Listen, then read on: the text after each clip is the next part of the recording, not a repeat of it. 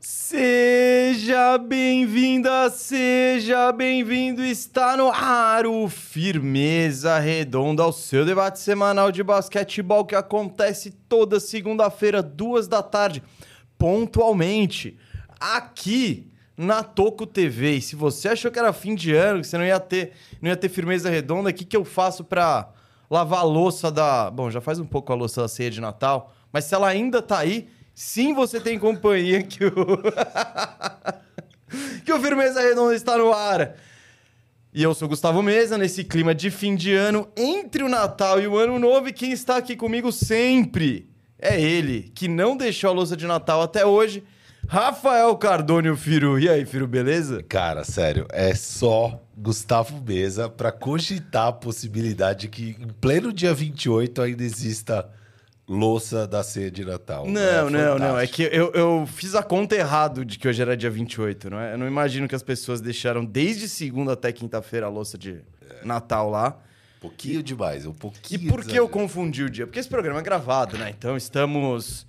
É, estamos aproveitando aí a, a, a reta final do ano, mas deixamos um programa aí prontinho, gravadinho, especial para você, para você que está. Eu espero que tenha tido um bom Natal, que, este, que tenha bons planos para o ano novo, porque o próximo Firmeza Redonda é só em 2024. Você comprou os presentes de Natal já, Firo? Uh, não, preciso comprar agora. Vai rolar o Natal em casa com meus, meus irmãos. Na sua casa? É. Hum. E aí eu vou comprar um presentinho para Pra quem? Qual vai ser o seu critério? Não, para seis, para seis crianças. crianças. As seis crianças. É, quando tem muita criança, assim, já facilita. Ninguém dá presente para ninguém. É, não. É só para as crianças. crianças. Imagina. Vou dar presente pro Dão. Ah, sei lá, eu, eu dou presente pros meus irmãos. É? Né? Ah, ah eu não. Nunca dei. Não, nada de. Minha, tradição, minha nova tradição de Natal agora, de presentes, fica aí a dica, merchan. Não vou fazer o um merchan, é comprar aquela um chinelo daquela marca conhecida. Ah, é? É, eu dou um chinelo para todo mundo. Ah. Não todo mundo estendido, mas meus irmãos, meus pais, minha tia, quem costuma viajar no fim do ano com a gente. Então é, é isso. Então a galera já ganha um chinelinho novo todo ano. Essa aí é minha, minha dica. E se você quer saber a marca, vamos esperar ela anunciar aqui. Muito bem. É... Falando em anúncio, Firu, neste programa de fim de ano, este programa de fim de ano também é oferecido pela KTO, o site onde você encontra as melhores e mais completas probabilidades esportivas e não esportivas também. É o site onde a gente faz as nossas brabas e também é o site que mais apoia aí a mídia independente do basquete. Então, acho que tem bastante motivo para você, se você ainda não faz sua braba na KTO, para você levar a sua braba para lá e vir fazer conosco. Só não esqueça, no primeiro cadastro põe o cupom TOCO para a KTO saber que você veio da família Toco TV. Então isso nos ajuda demais. E é isso, você gosta de dar aquele temperinho na torcida, de botar aquele, aquele extra de emoção, faz sua braba na KTO e faz com a gente com o cupom TOCO, certo, Firu? Certíssimo, Gustavo. Uh, eu falei que o programa é gravado, então a gente não vai ler o superchat hoje, mas se você quiser mandar aquela mensagem bacana aí pro próximo ano, sua superstição, ou simplesmente só ajudar a gente porque o superchat nos ajuda, nós leremos todas as mensagens no programa da semana que vem, dia o quê? 5? 4?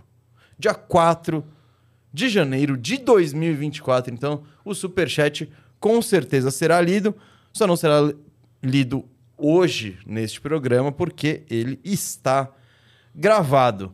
Quer dar mais algum recado, Firu? Não, é isso aí. É isso aí? Hoje, hoje é dinâmico e direto ao ponto? É, tem que ser, né? Não vai dar pra ler superchat, não tem...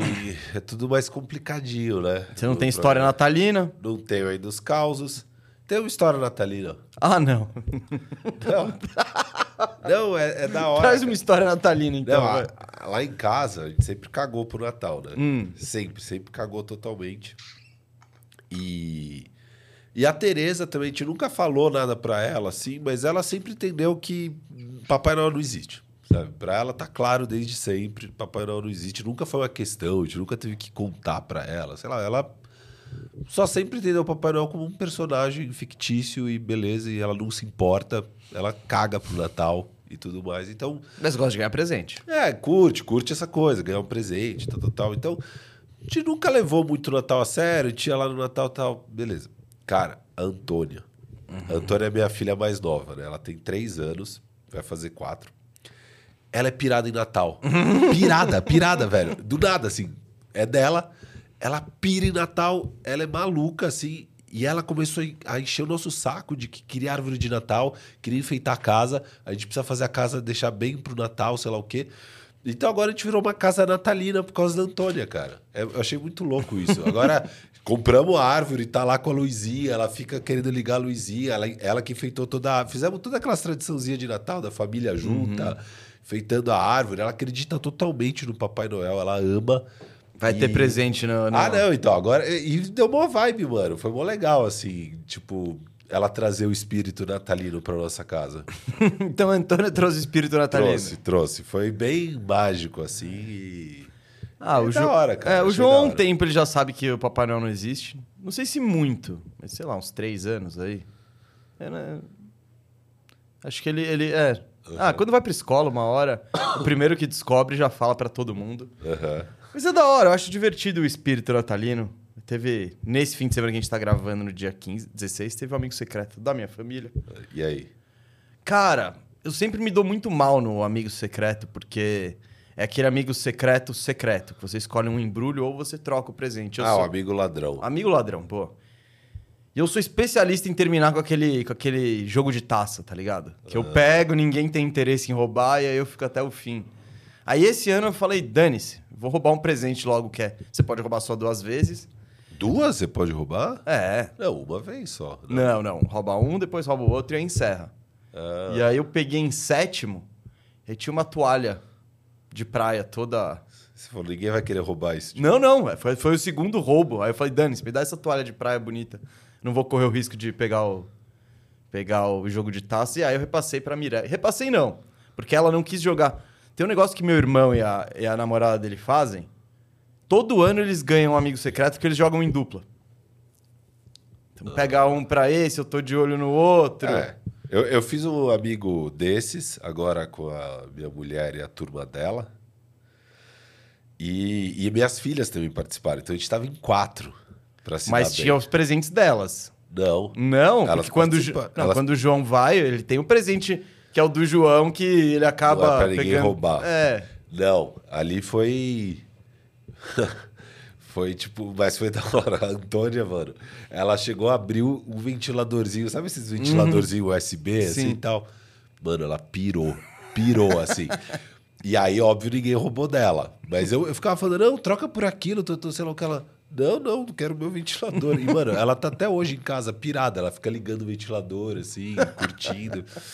É, mas é bom tá em muita gente. Eu, eu- a minha estratégia foi: lá só troca na hora. Você não tem a segunda vez. Não, mas é que cê- cê tem- quando você vai es- escolher o presente, você tem a opção. Escolho um, um que ninguém sabe ou pego o outro e a outra pessoa. A lá a gente fez, você escolhe, e aí depois de escolher você pode trocar ah, ou não. não, entendeu? não. O outro você pegou, dançou. Você pegou o jogo de taça, você vai ficar com ele até o fim. Não, a gente fez assim. E daí não tem a segunda troca. Se trocarem com você, se ferrou, entendeu? Aí, só o primeiro. O primeiro troca de novo. E aí encerra. Aí eu era tipo décimo de 18, sei lá. Aí, mano, eu já fui num presente cagado. Eu sabia que era cagado, porque depois não trocariam comigo, entendeu? Então eu peguei o cagado e troquei com um legalzinho lá e beleza. Aí eu saí Ah, com... mas essa dinâmica eu acho que você tem que ter o. Vou arriscar. Ou pego um novo, É, ou eu eu troco. E aí é isso, você troca do outro, aí o outro escolhe um. Ou pega um outro que tá rolando. Ah, eu sempre já trocaria, eu acho. Já iria num Num garantido. Ah, um razoavelmente legal. Ó, tá bom ali. É, então. Não sei. Aí. Aí a Mirelle tá, tava num, num- Foi novidade pra ela ali, então ela não tava muito com o teamwork em dia. E aí ela, ela não roubou nada e aí pegou um. um sei lá, um desses kits sabonete, que eu também, também sempre caio com essas paradas. Ah, eu fiquei com a minha toalha bonita e chique de Mas a minha praia levou pra um mim. presente escrotão de propósito, porque isso é legal de fazer esses aí. Não, não. Colocar um escrotão, assim. Não. Um- Ah, eu, eu, eu já. Como, como sempre, esse ano foi das toalhas, as três toalhas lá. E não é ruim, tá ligado? Você sai com uma toalha. Você não compra geralmente e tal. Mas eu gosto de dar os presentes diferentes. Eu já botei boné lá no meio. Um dia eu fiz um kit livros daquelas lojas de livro de 10 conto. O sebo. Não, não, não, não. Você nunca viu aquelas lojas que tem no metrô, livro por 10 reais, ou no shopping? Então, se você garimpa lá, você consegue comprar coisas interessantes por Entendi. 10 reais. E aí, esse ano, como eu tava em, como foi em cima da hora, eu fui no shopping, entrei na livraria e. Pegou um livro. Dois livros. Três livros. Ó. Um o pacote 1 um foi um livro sobre Roma, que, que é 100 reais o prêmio, né? Então, o, o valor, então, já batia. E o outro, que foi mais jovem, uma temática bem natalina, foi Rota 66 e uma biografia do Foo Fighters. Então, é. Eu dou presentes que não vão ter lá. Eu não vou comprar toalha. Esse é Gustavo Mesa no Natal. O pessoal sai feliz, sai triste? Não sei, mas. Eu, como saio sempre puto, falei, foda-se. É. Dane-se, eu não tô nem aí, eu vou comprar o que eu quero ali. Que chega de creme de massagem e taça. Chega. Boa, você falou que esse programa é oferecido pela KTO?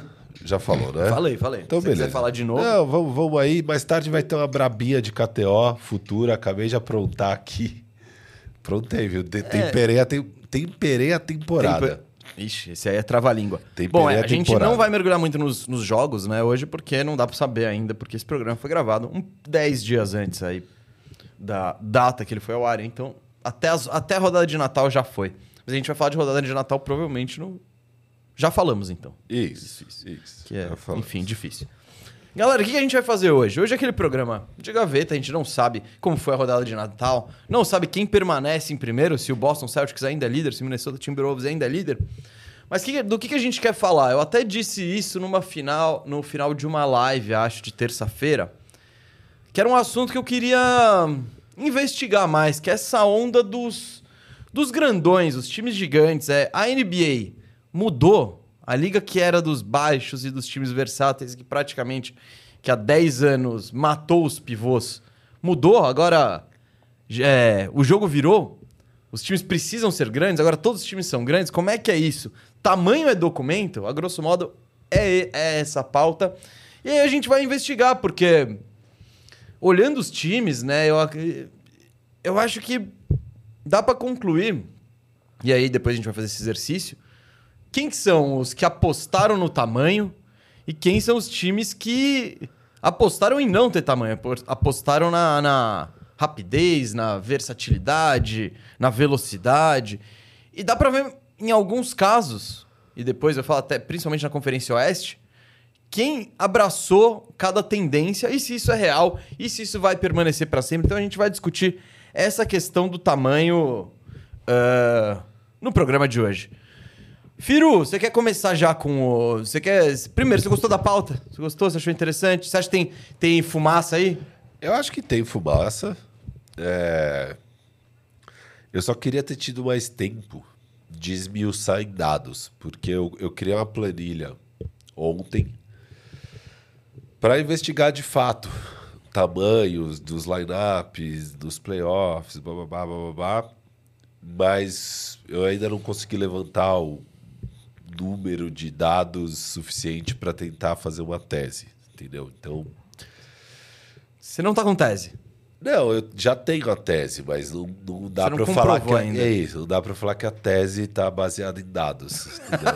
então, porque puta, leva muito tempo pegar porque eu tenho que pegar em uma base qual é o tamanho dos jogadores e em outra base quantos minutos cada um jogou. Então, Então, mas isso, eu, eu também tentei fazer isso, e aí eu também tentei ia pegar dados de. Eu também não fiz isso. Eu tô meio que no meu achômetro. aham.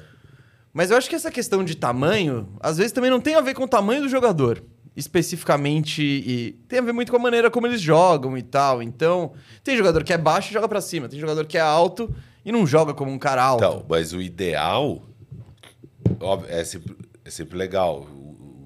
É legal. O PJ Tucker, o Joe Green, que jogam, apesar de- da baixa estatura, conseguem jogar bem numa posição Uhum. que deveria ser mais alto e tal, legal.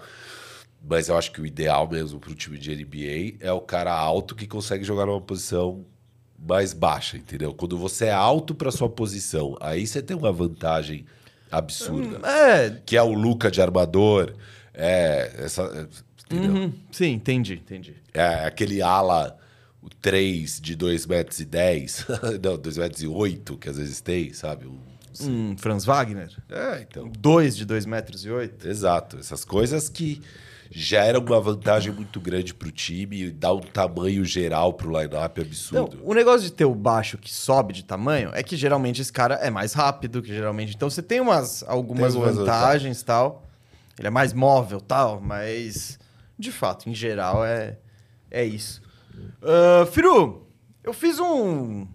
Antes da gente entrar nessa temporada, eu fiz um levantamentozinho aqui. Fiz um levantamentozinho pra saber desde quando vem essa tendência ten- e, e até onde ela vai. E digo ten- nem essa tendência do tamanho. Tamanho na NBA é um sempre foi a regra.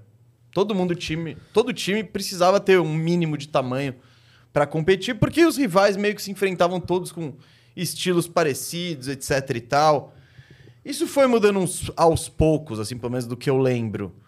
Naquele Phoenix Suns, eu acho que se fala de um time baixo mesmo, é, que é, é aquele Phoenix Suns do, do Nash, dos anos 2000, que tinha o Amari. Stoudemire de pivô, o Sean Marion na 4, acho que é meio que um protótipo do que vemos hoje, assim. Um time também com ataque, que eles apostavam nisso mesmo, ter um time mais baixo, correr pra caramba e fazer um monte de pontos tal, que era aquele Suns do D'Antoni. E que o Nash hoje em dia fala que, tipo. Porra, me arrependo de não arremessar mais bola de três, porque a gente já era totalmente capaz, a gente sentia que. Mas era tão errado que É. a gente não fazia. E ele falava que, principal- principalmente, que ele deveria arremessar Isso, mais. ele, ele. Porque ele, sei lá, arremessava 40%, mas três bolas por jogo. Ele- É. ele- você vê a entrevista dele hoje, ele falando, pô, sei lá, devia arremessar sete.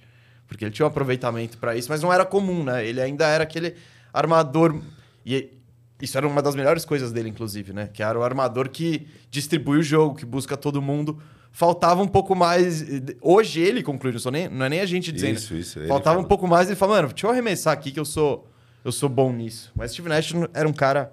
E eu, da hora demais de assistir, eu amava assistir esse Phoenix Suns. Era um time que, dos anos 2000 ali, talvez seja o que eu mais curti da primeira década de assistir e querer que fosse bem, assim. Porque era até um basquete muito diferente do que a gente via. A gente vinha daquela década de, porra, Detroit Pistons ganhando o jogo com 80 pontos. Aquela final contra o Lakers que foi uma briga de foice. A final seguinte, Pistons e Spurs, que foi outra. E aí você tinha o Suns com essa proposta nova. Então dá pra dizer que eles são um pouco dos pioneiros disso. Eu não coloco o Orlando Magic nessa, aquele do Dwight Howard e tal, que por mais que eles tenham sido pioneiros na parada de chutar de três, E do Stretch For também. isso, que, mas do, do Stretch 4, que era o Rashard Lewis, aquele 4 que abre, não era, não era um time pequeno, era um time grande, porque o Dwight Howard trazia esse tamanho, e aí você pensa que seus dois alas é o Turkoglu e o Rashard Lewis. Dois caras de 2 e 5, sei lá, pelo menos. Então, esse sim é um protótipo de um time bem moderno, com alas, cara, que conduziam a bola, eles passavam a quadra e um pivô dominante. Mas eu não vou nem colocar eles como também os pioneiros ali dos, dos, dos baixinhos. O que, que eu fiz, Firu? Eu fui pelos campeões e finalistas. E pra mim tem um time que, que é o grande responsável em botar esse small ball aí. Você, torcedor do Warriors, eu não tô falando de você. Eu tô falando do Miami Heat, do LeBron James e do Eric Spoelstra, né? Principalmente, que é o cara que criou isso. Eu acho que esse foi o primeiro time, Firu, que foi campeão, pelo menos na nossa geração, num small ball mesmo. Que era o Chris Bosh na 4. Durante a temporada eles até tinham um pivô, um Joel Anthony, alguma coisa. E mas quando chegavam os playoffs, era era o Chris Bosh de pivô Isso, principalmente. Chris Bosh na 5. Isso, isso, de pivô. É que você falou na 4. Ah, então não, desculpa. Isso. Era o Chris Bosh na 5 e passava a quadra e dava uns problemas. Então, na minha visão, o Miami Heat plantou essa sementinha.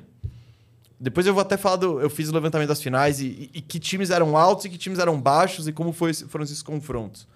Mas a grosso modo, o Miami plantou essa sementinha e o Golden State Warriors, pô, regou, fez crescer e tal. Com os times. Bom, basicamente com todos os times, os quatro times que foram campeões desde 2015 pra cá. O Golden State Warriors nunca foi um time de, de tamanho. E nesses últimos anos, a gente vê um pouco o jogo virando com times grandes voltando a ser campeões. Firo, o levantamento que eu fiz foi: de- então, desde esse time do Miami até hoje, que times são altos, que times são baixos e quais foram campeões. E aí a gente pode até debater se são altos, baixos, etc e tal. Em 2012, teve a final do Miami contra o OKC, né? 2011, o Miami perde para um time do Dallas bem tradicional, com o Dirk, que tudo bem, que é uma aula de força bem especial e tal, mas tinha o Tyson Chandler, tinha o Sean Merrill, era um time grande, experiente, com tamanho. Então, foram, foram os últimos representantes desse basquete, até meio mais, mais rudimentar, vai. Não, não é bem essa palavra, mas tudo bem. Aí depois, no ano seguinte, Miami que vence o primeiro título. Miami, time baixo, você pega o, o cara que mais jogava era o Chris Bosh, depois o Donis Haslem, com 16 minutos. Então eles, contra o OKC, eles não, não usaram. E o OKC, por sua vez, que é teoricamente um time que deveria ser baixo, você lembra do OKC, você pensa? Mas não, eles tinham Kendrick Perkins ainda. Então eles estavam meio perdidos. Então você pensa que o Perkins jogava 23 minutos por jogo na final e o Ibaka 26, alguns deles. Então, o OKC deveria ser um time baixo, mas ele ainda não tinha sacado. Porque esse time teria muito mais chance, você corta todos os minutos do Perk e põe o Ibaka com o Duran com, e, voa pra cima dos caras. O Scottie Brooks ali ainda não tinha recebido o memorando ali do e o Spolstra, que é muito mais técnico, deu um nozinho nele. 2013. Então, 2013 o Miami ganha 4 a 3 do San Antonio. E o San Antonio, que é, que é o a bola mágica do Ray Allen e tal. Do jogo 6. Isso. E o San Antonio era um time com, com, a caracteri- com as duas características. Ele podia ser alto e podia ser baixo. E o cara que fazia mais isso era o Splitter. O Splitter cai de 26 minutos na, na final de conferência para 15 por jogo. Por quê? Porque o Com o Bosch lá, com, né, com o small ball do Miami, ele não consegue ficar em quadra. Isso, e o Pop também não, não, não quer forçar a barra. Ele fala, não, vamos jogar essa onda. E foi aquela final maravilhosa, que teve a bola histórica do Ray Allen e tal. No ano seguinte, o Spurs ganha 4 a 1 E também eu, eu, eu classifico o Spurs como um time baixo. Pelo menos o Spurs jogou a final, porque ele tinha a versão... Então, o bom desse Spurs é que ele podia, quando ele pegava o Memphis Grizzlies, ele tinha três caras ali pra botar. Ele botava o Sp- o Splitter, o, Dia, o Duncan, o Kawhi, o time ficava gigante, beleza. E quando precisava, como foi o caso da final contra o Miami, o Pop igualava no estilo. 2015, 2000 e, e Miami também é um time baixo. 2015, é, Golden State Warriors campeão, o primeiro dos títulos lá que falamos, em cima do Cleveland do LeBron, 4 a 2 E Firu, então, mais um título de um time baixo contra um time alto. Esse Cleveland era alto. Tava sem o Kevin Love, então vai lembrar o Kevin Love daquela ele é alto, mas ele dá aquele espaçamento e tal. E a dupla ali, e vou dizer dupla porque eles jogaram juntos. Você lembra quem era? Os pivôzões ali De quem? do Cavs? Varejão? Não, 2015. 15. O Tristan Thompson jogou Isso. 41 minutos por jogo. E o parceiro dele, que jogou 28 minutos por jogo na série, você não vai lembrar, mas ele defendeu o seu time e o meu time. Que é? Mosgov. Ah, o Mosgov. Você lembrava que o Mosgov jogou 28 minutos por Não. jogo na final de 2015? Eu também não. Então, esse Cleveland era alto até por essas torres gêmeas maravilhosas aí.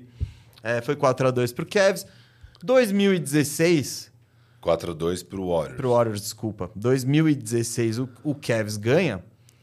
E aí eu posso chamar o Cavs de um time baixo, Firu. Tristan Thompson, 32 minutos por jogo. Baixou de 41 para 32. O Kevin Love, 26 minutos por jogo.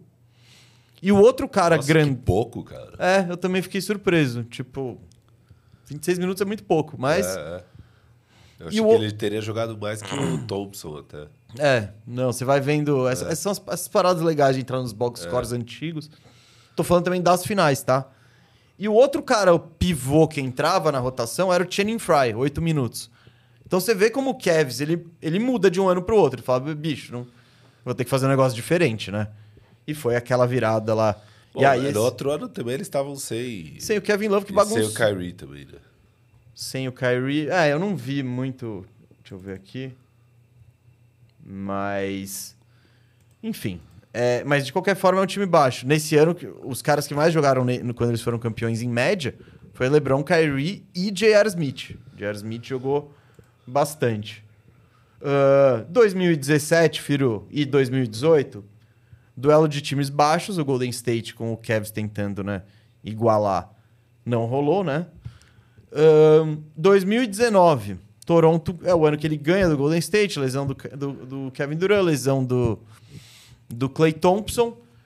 E eu fui ver o se o Toronto era um time alto ou baixo, esse era outro time que Eu tinha possibilidade. Então, mas não. Eu também tinha a impressão de Tem que... o Gasol, tem o Ibaka, tem o Kawhi, tem. Enfim. É, então. Eu, essa era a minha primeira Siakam. impressão.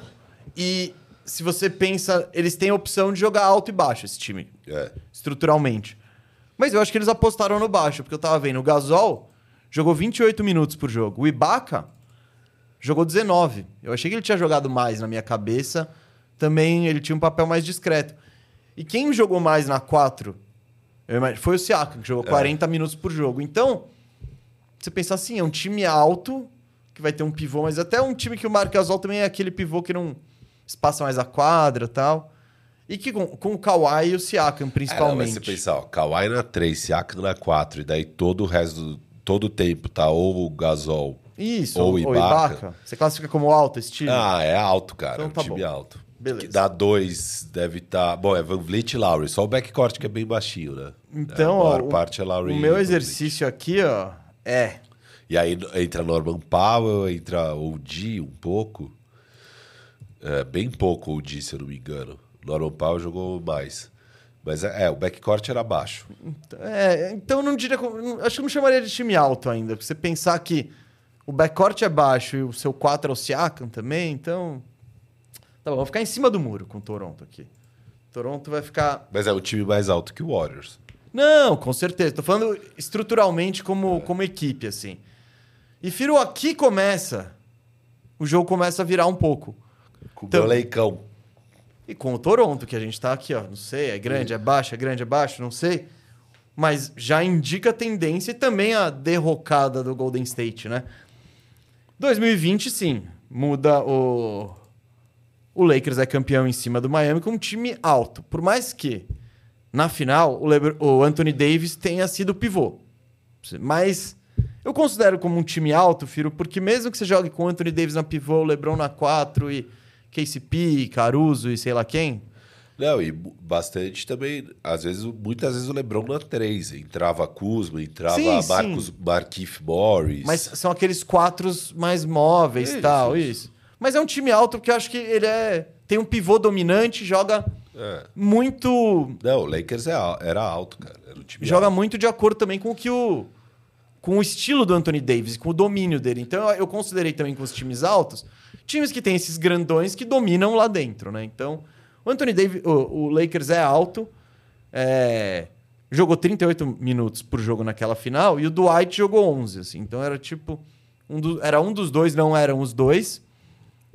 Mas eles estavam em quadra e sim, era um time grande que deu uma Aí virou. Aí virou o jogo, Firu. No ano seguinte, porque no ano seguinte, 2021, o Bucks, que era um time alto, muito muito mais alto que hoje, porque tinha o Drew, que era teoricamente o baixinho daquele time e tal, é, contra o Suns, que era baixo, Eiton e Camins, que era a rotação.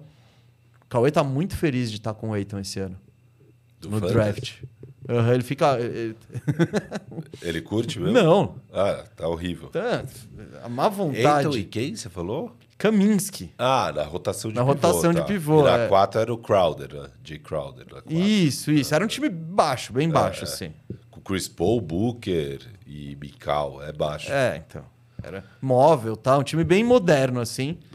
Que perdeu pro Bucks, que o Bucks era gigante. Aí você... Isso. Que time que tem o, o Brook Lopes e o Yannis, acho que dá pra considerar grande. Ainda entrando Bob Porres, Middleton, todo mundo. Tirando a posição 2, que era aquele, aquela doideira de sei lá quem joga, é, era um time que tinha tamanho em todas as posições. 2022, o Golden State Warriors volta a dar vitória pros baixinhos. Afinal de contas, é o Golden State Warriors. Mas Mas eles ganharam conseguindo ficar mais alto que o Boston. Eles obrigaram o Boston. Isso eu lembro muito nessa Uhum. final. Eles obrigam o Boston a não jogar com os dois grandões, o Robert Williams e o Al Horford. 31 minutos pro Horford E- em média na série e 26 pro Time Lord. E eles começam a meter o, o Kevin Looney e eles ficam mais altos em quadra do que o Boston e o Boston não consegue reagir a isso e eles ganham muito em rebote ofensivo. Foi uma marca daquela série. Isso, isso, que- isso que é curioso dessa série, porque o, o Golden State Warriors, ele criou o tamanho dele. Ele criou com tamanho. o Wiggins e com o Looney pegando rebote. E ali eu acho que o Doca pagou pela inexperiência, porque pra mim, assim, ficou muito claro que ele tinha que reagir a essa estratégia do Kerr de ganhar no tamanho. E ele não. Cara, o Boston tinha todas as armas pra. Que o Time Lord tava daquele jeito também. É, era difícil. Então, mas ele- eu acho que, ainda assim, se você for ver, o Horford jogou 31 minutos por jogo, o Time Lord 26 e o Thais jogou 10 também. Então, geralmente, não era sempre, mas às vezes tinham dois caras grandes e... Às ve- mas foi diminuindo cada vez mais ao longo da série. E, e eu, eu, eu lembro que eu fiquei muito com isso, que foi ali, acho que no jogo 4, que ele muda a rotação e ele cria uma vantagem que o Doca nunca reagiu. Não é nem que ele tem. Porque às vezes, beleza, você vai tentar reagir e não dá certo, ok. Mas ele nem tentou. Ele ignorou que aquilo estava acontecendo e seguiu o barco. O que ele mudou foi as coberturas de marcação no Curry. Isso ele ficou mudando, o Doca, naquela série. Mas essa questão da rotação, que o Curry muda no jogo 4, o Doca nunca reage a isso. E para mim é ali que o Steve Kerr ganha a série contra o Boston. É, e é no tamanho. Eles ganham no tamanho. E eles poderiam ter usado mais e, e- Só que a gente acabou de ver aqui na história, Firo, como os times, eles em geral, eles mudam pra enfrentar o Golden State Warriors, né? Pelo menos até então, que era quando era algo novo, né? Porque eles viram que a continha não ia fechar. Se a gente pode até pegar mais rebote, tá? mas se a gente ficar tomando bola de três e contra-ataque, não vai fechar, né? E isso foi- acontece meio que com todos os times que enfrentam o Warriors eh, nesse ninguém é, é, a gente não viu ninguém dobrar a aposta. Fala, dane-se, a gente vai ser gigante aqui. Até porque pensando naquele outro Warriors, né, não no nesse último que era mais mortal, o de 2022, mas no do Kevin Durant Ah, não tinha muito o que Não tinha o que fazer. é, você podia tentar qualquer remédio aí que não, não ia dar certo. Em 2023, Firu, pô, muito tamanho pro Denver em cima do Miami, que era um time baixo, time Isso. estruturalmente baixo e e aí ficou claro, né? O aí você tem um pela primeira vez desde que eu falei isso aqui, ó, você tem o, jo- o melhor jogador campeão ser um pivôzão tradicional, MVP, o cara dominante. Então, um time ser carregado pelo pivô dominante. Então, isso é novo. Isso. O Yannis é um grandão diferente. O Anthony Davis não, não é nem o melhor jogador do Lakers. Então, é, com o Denver em 2023, talvez seja outro marco do tipo um pivô tradicional de 2,15 que deve pesar seus 140 quilos, sei lá. Ah, foi campeão e foi o melhor jogador da liga e conseguiu levar um jogador para o título. O que, que isso acontece? A gente viu isso com o Miami, com o Golden State, geralmente, né? Dita tendência.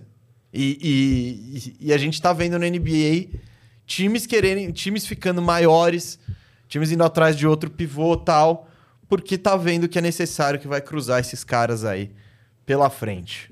Então, Firo, no meu levantamento aqui, nos últimos. Então, desde 2012, foram 12 títulos. Oito de baixinhos e quatro de altos.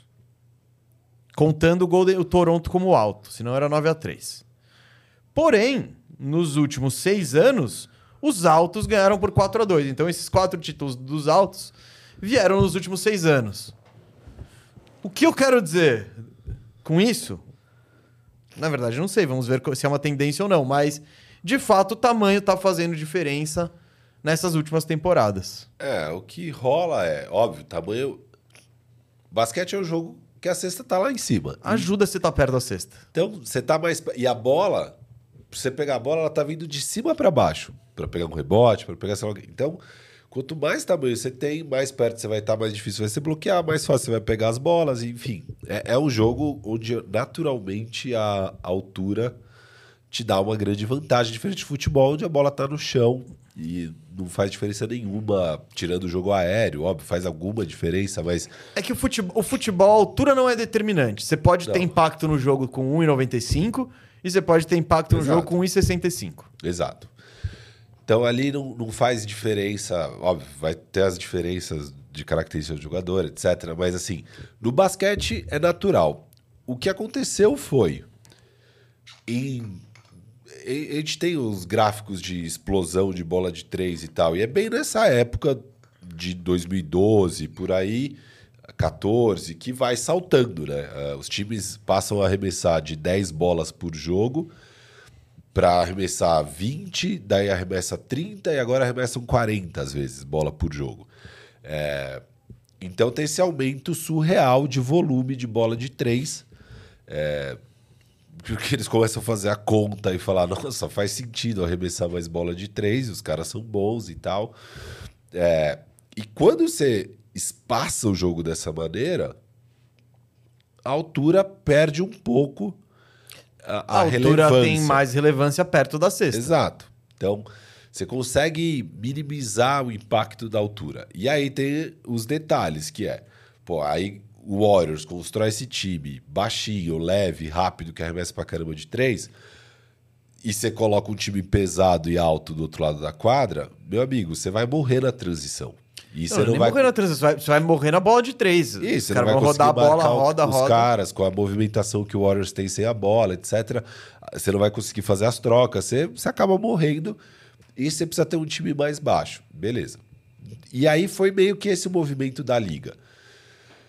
Mas o que aconteceu de uns anos pra cá, eu acho que foram duas coisas, principalmente. Primeiro, o- os jogadores começaram a crescer já nesse âmbito, já desde AAU, já desde antes de college, ainda no high school e tal, de um jogo muito voltado para o perímetro, bolas de três, etc. Então, mesmo se eu sou um grandão, eu não vou mais ficar lá marcando lá dentro e tal. Eu tenho que aprender a marcar perímetro, eu tenho que ter mobilidade, eu tenho que sei lá o que, senão você já nem vai passando nas peneiras. Você já, enfim, é uma seleção natural para jogadores que são capazes de ter essa versatilidade defensiva e tudo mais. Então, cada vez mais está chegando na liga esses jogadores que a gente vê. Ah, o Jaden McDaniels, o Herb Jones, o. Enfim, Nossa, é só queridinho, hein? Só É. queridinho. mas um monte de jogador com uma versatilidade absurda. O Evan Mobley, sabe? Super versátil. É, enfim, muitos defensores, muitos jogadores grandes com tamanho, mas que têm essa versatilidade para o basquete moderno. Aí você já começa a conseguir ter um time maior. Porque antes os caras grandes não tinham essa mobilidade. Então já ajuda. Você... E aí já é uma puta vantagem. O seu defensor de perímetro ter 2,8 ao invés de 1,98. Sabe? Você... E aí é um problema lá na frente também. Então você começa a ter mais jogadores aptos a fazer esse trabalho e com tamanho. E aí, quando você consegue fazer esse trabalho e tem tamanho, é uma puta vantagem. E mais do que isso, esse é um lado da moeda. Eu acho que essa, esse, essa versatilidade defensiva dos grandes. Mas surgiram grandes talentos, né? A gente falou mil vezes disso. Você pega os All-NBA, que você precisava colocar três pivôs. É, e All-Star também, que pelo menos dois pivôs precisavam estar, mas você acabava colocando mais uns lá. Porra, era triste na década passada. Né? O Al Horford era um dos melhores. É, sei lá. Cara, o Chris Kaman já jogou All-Star Game. Isso. O Jamal Maglor, se não me engano. Então tem uns caras aí que a galera não deve nem conhecer. É, era, era, é, foi uma década complicada em termos de talento mesmo. De não tinha talento na posição. Às vezes acontece, que nem sei lá, no futebol. Teve aquela época que a gente tinha seis laterais esquerdos world class do Brasil. Ah, Roberto Carlos Júnior, Serginho, Kleber, Silvinho, Era surreal. A Tirson. a Tirson. Meu, era, era seis, assim, seis muito bons. Óbvio, um, um craque, um gênio e tal. É, Ah, não, mas me arruma um Serginho hoje. Ô, não, o Sérgio, para, o O Sérgio, Serginho era jogava insano, muito, sim, insano, mas é que não era o Roberto. Nenhum É. deles era o Roberto Carlos. Exato. Beleza. É, e, a- e desde então, a gente nunca mais teve um lateral esquerdo bom. Talvez, sei lá. Ah, teve. Uh, Teve? É, não sei. Nível que você Tô fala. tentando lembrar os laterais ali. Da... É. Ah, teve o Marcelo. Tá, tá, o Marcelo. Teve o Marcelo. Tá tirando o Marcelo. É, Era- enfim. Às vezes tem escassez de talento numa posição num determinado período, e foi isso que aconteceu com os pivôs no futebol. Uma baita escassez por 10 anos. Só que aí surgiu o Anthony Davis, o, o Cat, que era, é talentoso, não, não conseguiu virar o talento em produção que se esperava dele, é, mas tudo bem, surge esse grande talento. E Embiid, principalmente. Assim. E o Yannis também, vai. Que não chega a ser, mas já, que o- já o era Yannis raro. É, é que o Yannis... O Yannis acho que simboliza muito bem o que você falou, Firo. É... Da mudança... Da... E óbvio que ele não é um cara da geração Curry, que viu Curry jogar e tá Isso. sendo formado agora. Mas ele é um cara que, pelo físico que ele tinha e pela... Ele, ele representou muito bem o que você quer ter num jogador moderno. Com tamanho. É um cara que tem... Ele, ele tem os jogos... Ele tem o joguinho dele perto da cesta pra caramba. Pô, sim, ele faz muito ponto perto do aro. Ele não arremessa. Então, se for ver, tipo, ele não tem a bola de três, mas por que, que ele é moderno? Porque ele tem essa defesa versátil pra caramba, porque ele puxa contra-ataque, ele conduz a bola. E isso era impensável no, nos pivôs da década de 90 tal, até os anos 2000. Você não. Ninguém fazia isso, né? Exato. Então. E eu acho que, entrando nisso que você falou da geração Curry, foram os, esses grandões pesados, os Roy Hibberts, esses Jamal Maglores, esses caras, eles foram meio chutados. André Drummond. Sim, eles foram chutados de quadra, do tipo, mano, você não consegue acompanhar isso? Fora. Então, foi meio que a seleção natural, sabe? O, nosso, o ecossistema mudou. Quem que vai sobreviver nessa situação? Não é o Roy Hibbert defendendo o pick and roll é, cinco ataques seguidos. Quem é o pivô que vai conseguir mais? É o Bema Debaio. É um cara que nem é tão grande assim, você não precisa de tanto tamanho. Mas, cara, pega um rebote, protege um pouco o aro e fica, tenta ficar na frente desses outros caras. Então, a seleção. E aí os times também. Pô, como é que eu marco esse Warriors? Não dá pra eu ter um. Se eu botar um gigante lá que não se mexe, eles vão botar esse cara em pick and roll, a bola vai mexer e eu vou ficar perdido. Pô, eu preciso procurar jogadores assim. E aí você vê. Pega o exemplo do Orlando Magic. O Orlando Magic tá há 10 anos draftando cara com envergadura e mobilidade. Envergadura e mobilidade. Jonathan Isaac, Mo Bamba, Franz Wagner. Às vezes acerta, às vezes erra, mas eles têm o padrãozinho deles ali, que eles estão. É tipo, o jogo é assim agora, eu quero o cara que precisa. Tamanho e mobilidade. E. Enfim, é- é- foi, rolou um pouco da, da seleção natural do tamanho. Quem consegue ficar em quadra e quem não consegue. O que eu acho engraçado é que essa espécie mais, mais ultrapassada talvez te- tenha. tá voltando o nicho dela. Justamente porque agora tem esses grandes talentos na posição. E aí não tem jeito, você precisa ter tamanho para enfrentar ele, senão é um passeio. Você Nossa, pega. Posso pegar. Você Pega viu o. Embiid esse ano? É. Tem jogo do Embiid, eu, eu tô com ele no Fantasy, eu já vejo, a Charlotte, cara, é três quartos pra ele. Três quartos e vai ser pontuação incrível de quatro quartos. Isso, isso, não precisa de mais, mas eu já falo, putz, porque às vezes ele faz pontuação incrível de. É melhor- quanto mais minutos, melhor. Mas, Isso. tipo, ele pega Washington, ele pega Não, ele pegou essa Charlotte. sequência aí de É. vários Washington, Detroit. Charlotte, Detroit, etc. é- todo jogo é 35, 15, 50 20 fantasy minutos. points no intervalo, É. termina com 70. É, é tipo isso, porque o É. segundo, segundo tempo ele nem precisa jogar. Então, de fato, a presença desses caras aí, e eles já vêm formados. Pô, estamos falando, quem que são esses caras? Principalmente o Jokic e o Embiid, né? Que são, É. Eles são muito talentosos e eles fazem coisas que os grandões de antigamente não faziam, né? Não, não- de conduzir a bola, de trabalhar no, no- na cabeça do garrafão. E só abrir um, um pequeno parênteses aqui. Cara, essa é a temporada que eu tô mais gostando de ver o Embiid de longe, assim, na minha vida. De- cara, muito mais rápido, tomando decisões, sabe? Muito menos bate a bola de costas pra cesta e vê o que, que eu vou fazer. Ele tá definindo. Ele não tá ficando muito com a bola na mão. Mesmo que ele pegue, puxa a bola e dê um arremesso, pelo menos é, é rápido. O time tá muito menos moroso. Então, só abrindo esse parênteses, gostando muito da sua temporada, Joel Embiid, não só porque eu tenho você no Fantasy. Mas. É, sim, Firo, esses caras. e- é muito engraçado. Esses caras eles reviveram a posição no sindicato dos pivôs. Tinha que ter a imagem deles ali, porque é o que a gente tá falando. Você põe. Legal, você vai jogar contra o Beef Stew e o Bagley e o Wiseman em bid. Não tem jogo. É. Não tem, não tem jogo. Exato. É. Então, e hoje, cara, O Nuggets é o melhor time, o Jokic é o melhor jogador da NBA. Você vai ter que ter os caras pra jogar contra. Não vai dar pra você ir baixinho. Não, não dá pra você ir baixinho contra o Denver. Não tem como, você vai ser amassado pelo melhor jogador da liga, que é o Jokic. Então, é, a gente tá num momento que é- é- você vai precisar de tamanho pra disputar, óbvio, a não ser que tenha lesões no Nuggets, o Nuggets não tá, aí pode ser que algum time não alto ganhe. Mas senão não vai dar, cara.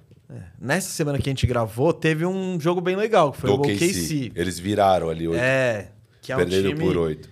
É um Mas é time uma partida. Sim, sim. Não, eu também acho que. Bom, eu não tô imaginando que o KC vai ganhar uma série de sete jogos contra Denver e tal. Mas.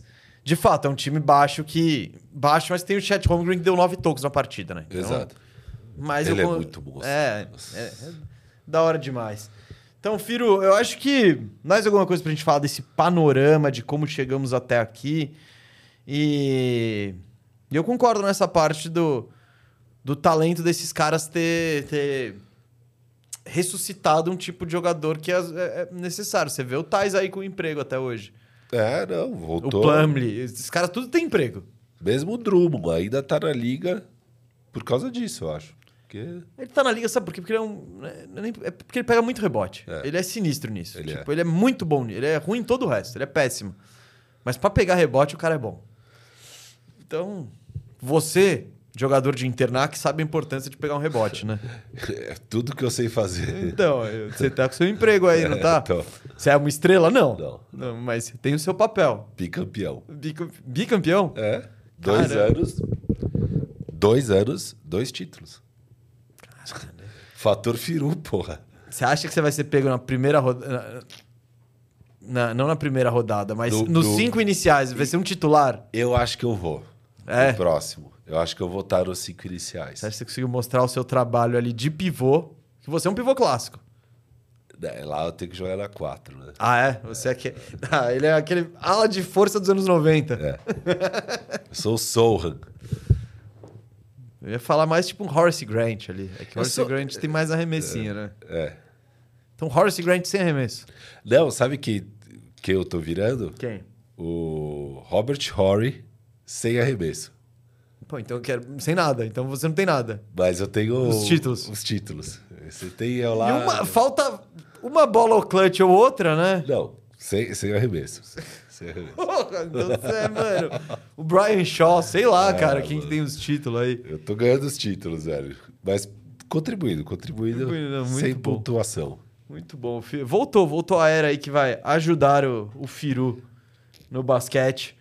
Ah, Firu, então, chegamos num ponto onde é claro que você precisa ter algum tamanho. E é engraçado, porque o Miami Hum. é um time que tem dominado o leste Sem tamanho. sem tamanho. Ele- Eles eram mais baixos que os três adversários do leste nessa última temporada, por exemplo. Eles Ah. eram mais baixos que Milwaukee, mais baixo que Nova York e mais baixo que Boston. Pô, vale lembrar que o, falamos no início do programa, o Spo é o pioneiro ali dos campeões baixinhos. E ele é um técnico insano, né? O Miami, ele, ele é fora da curva em tudo. Então é meio que... É difícil, mas de fato, eles são baixinhos, mas eles não sofrem com as coisas que os baixinhos costumam sofrer. Sofreram na final, né? Acho que o... Mas quem não sofreu, né? Todos os. E aí ele não é só tamanho também, é o talento, né? Era tipo... Sim. Enfim. É, então não, não foi. E, e, tipo, eles sofreram na final. Não é que. Porra, o Lakers sofreu. Então. Acho que é ok. E o Lakers também era mais baixo que Denver. Sim, mas é um time de tamanho. É um Sim, time que. sim. É que não faltou também isso. E não era. A solução também não era, acho que mais um cara grande que ia resolver. Enfim.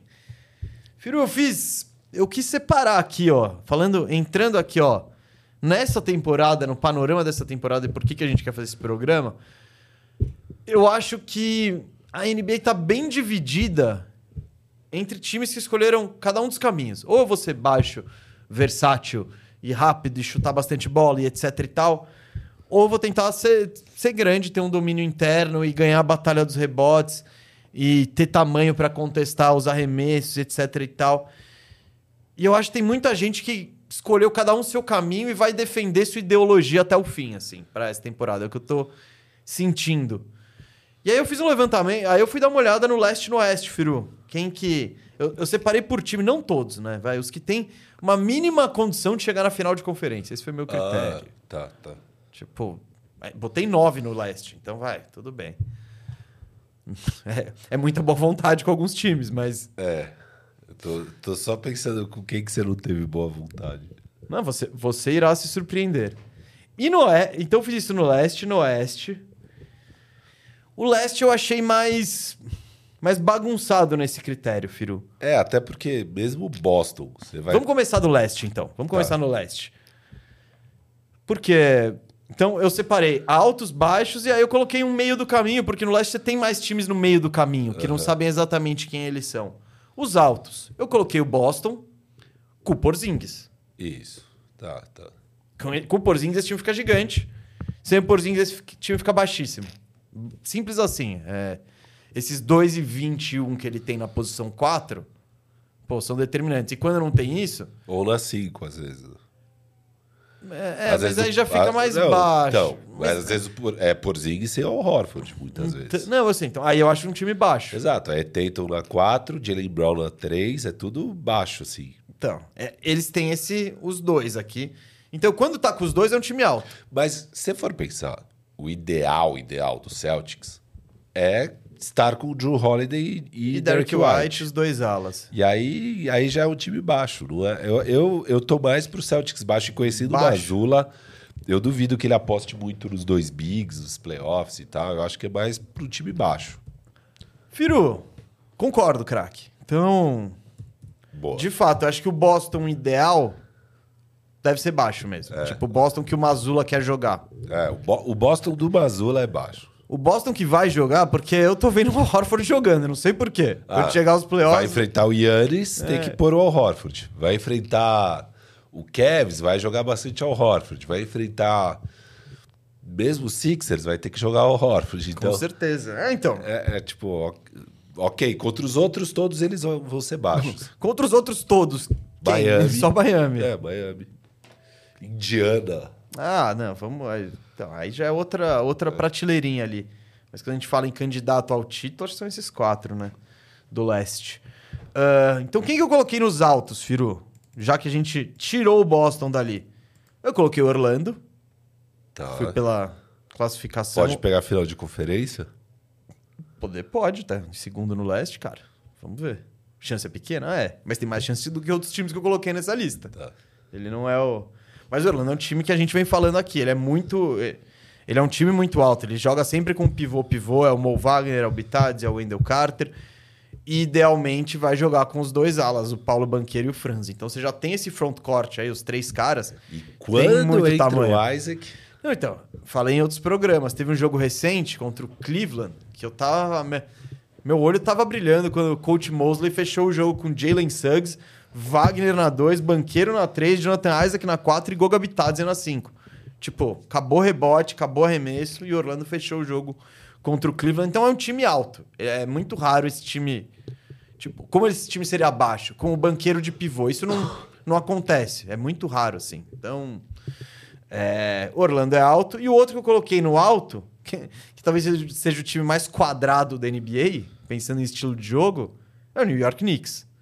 O Tibbs, ele vai jogar com um pivô e com o Randall ali, vai ser algo... Ele, vai fazer aquele, aquele feijão com arroz, não vai inventar demais, não vai ter muita variação tática.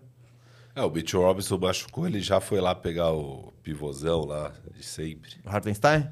Não, não, o Hartenstein já Ah, o Taj Gibson. Isso, Taj Gibson. Que nem é um pivôzão assim, É. mas, mas o Tibbs curte, ele precisa, ele não, não, não vai não vai botar, vai subir os caras, o Barrett na 4, o Randall de pivô. Não, não, não vai acontecer isso. não vai colocar o moleque lá, o Jericho Sims também. Você tentou ele no Fantasy? Tentei. Aí já no primeiro jogo não jogou tanto, e daí ele contratou o Taj Gibson. Eu falei, "Ih, não vai dar em nada isso aí. desencana." o Tibbs não confia nos É, caras. não. E Firo, pra mim, esses são os dois times altos do leste. Quais são minhas dúvidas? Quais são os dois? Orlando e Nova York, claramente. Porque pra. o Milwaukee? Calma, vou chegar. Porque Tem os times do meio do caminho. Mas Milwaukee é grande. Só que o backcourt deles é, muito baixo. É, o, o, o Milwaukee pra O mim. Milwaukee e Cleveland, os dois. Sabe qual é o Milwaukee que tem realmente chance de ser campeão, né? Anota aí, Griff. Se o Milwaukee conseguir de fato ter um ataque de meia quadra viável com o Andrew Jackson em quadra. Eu acho que essa é a chave deles. Eles precisam do Andrew Eu Jackson acho na que o 2. coach Griff tava esperando essa dica. Não, é sério, porque não, e não é uma questão fácil, porque você ter o Andrew Jackson com o Yannis não é a coisa mais fácil de coexistir. É, é, é- mas é possível. Eu não acho que é impossível. E você vai precisar ter um cara, um defensor do nível do Andrew Jackson em quadra na posição 2 ao lado do Dame. Não, não vai rolar esse Dame Malik Beasley. Então, não por vai i- rolar. Não, por isso que eu falei que esse time, ele, ele, assim como o Cleveland, ele é muito alto no front court, só que o back court é muito baixo. Então, descompensa o negócio, sabe? É, não- e no e no Milwaukee é isso. Lillard e Beasley, cara, E, e eu já vi o Beasley em situações de pressão e tal. Acho que vai ser seleção natural ele ser um cara que vem do banco. E quem E quer que entre ali, tipo, é o que você falou, vai, pode, você pode ter o tamanho, esse time fica alto de novo, se você põe o, o Bo Champ, você põe o Andrew Jackson, se você põe o Bob Porres e baixa o Middleton pra dois, sei lá, É. que eu acho que ele não tá o mais... Pra três. É, é que eu acho que o... Não, é que, é que o Middleton não aguenta, então aí você vai ter tamanho e não vai ter mobilidade, porque o Middleton não vai conseguir parar nenhum desses caras. Houve um dia que ele já segurou, hoje nem tanto. Então, teoricamente, Cleveland e Milwaukee são grandes. É, eu Só que- deixaria eles no grande. Apesar. Se não tem, se fosse pra escolher entre alto e baixo, sim, mas eu tô vendo eles no, Tá. no meio do caminho porque tem essas duas falhas e Cleveland é a mesma coisa. Você pega lá Mobley, Jared Allen, legal. Aí você olha o backcourt, é mesmo o, a 3 é baixa. né? é, o Stru, Struz, é, Mitchell Okoro. e é, Okoro. é, é, o Okoro até tem um tamanho e um e uma versa... é o Okoro tem o físico, o shape ali pra um 3 pra segurar um Não, mas é o tamanho normal de 3, não é um cara Sim, alto é. pra 3. Mas mas não é baixo. Mas o ponto é que são dois armadores com menos de 1,90. Então na 1 e na 2 é muito parecido isso com o, o do Milwaukee. E os Sixers, Firo, aí eu também não sei o que fazer. Porque ele é um time baixo até o Embiid. É. Só que o Embiid é, Gigante. e domina, então... Ele é, não é um time particularmente alto, assim. Não, você pega... É, é um, é um Tobias na 4, você vai ter um Batum, você vai ter... Então não... Não é um time alto, só que o Embiid te dá essa imposição de tamanho, de, de presença lá dentro. Então É, se, fico. se você tem o Covington na 4, Tobias na 3, começa a ficar um time alto. Batum na 2, você pode botar times gigantes, só que. Só que não é muito o que o Sixers faz. Ele É. vai mais com o Maxi, com o Melton. É. Sim, sim. Então. Tem por- o Kelly Oubre, né, que ficou um tempão fora. É, mas são todos caras. Isso É. mesmo, meu tamanho e tal. Então, esses três aí, por isso que eu falei da dificuldade de separar. Esses três eram, é, é- é mais complicado. Porque você tem o tamanho nos três, só que ao mesmo tempo você tem partes muito baixas do time. Então, sei lá. E os baixos, Firo, agora eu já, já coloquei Boston nessa. Miami. é o- Miami é, é incrível. Eles são baixos mesmo e não estão nem aí. É o Bam, bando de ala e dane-se. Indiana. Indiana, com certeza, um time muito baixo, velocidade, bola de três, Esses espaçamento de quadra. totalmente É, não, totalmente. O Miami Indiana é, é Miami cultura. eu nem acho que eles escolheram o caminho. Ah, mas é o mesmo caminho de todos os anos. Eles eles estão. É que, é que o pivô deles é o Bam. Mas então, mas ah, eles ah, desde 2019 eles podem ir atrás de um ala de força Isso. pesado. Mas eu acho que eles querem, eles querem jogar o Jimmy na 3 e não na 4. Eu acho que eles querem. Só que eles não deram nenhum all-in pra pegar Isso. um, um PJ Tucker de Siakam. volta. Siaka. É. Então ainda não. Exato. E mesmo com o Siaka não seria um time alto, particularmente. Ah, mas já ajuda, Não, hein? ele tá mais. Ele, eu acho que é um time baixo e mais preparado. Sabe? Ah, eu, eu acho que é um time que daí seria alto na posição 2, na posição 3, na posição 4. É que o pivô é baixo, que é o Bam, mas seria um time alto. Eu consideraria um time alto, se Ah, eles eu pegam não. o Siaka. Não, não, eu acho. Porque o Siaka. Vou até pegar a altura dele. Ele tem 2 e 3 também. Não é. 2 e 3. É, ele não é alto. Achei que ele tinha 2 e 8. Não, não, não. Ele é um. Cara, ele é, o. É? Sim, ele é o 4 baixo, stretch. Aquele. Não é stretch, né? Mas ele é. Ele é o 4 moderno. Caraca. Que há 20 anos ele seria um 2 ou 3, né? Mas tipo. Provavelmente o 3, né? Mas 2 é força barra. Mas. Sim, então ele é baixo. É, o Miami. Pra mim é pegar o Siakam. É. É a- Double down na. Isso. Não. A no- a- na, na, na fórmula. E então, Indiana, pô, nem, nem se fala como o quanto esse time é um time baixinho que apostou nisso. E eu coloquei o Atlanta aqui, ó. Isso, imaginei que era o nono. Eu imaginei que era o nono.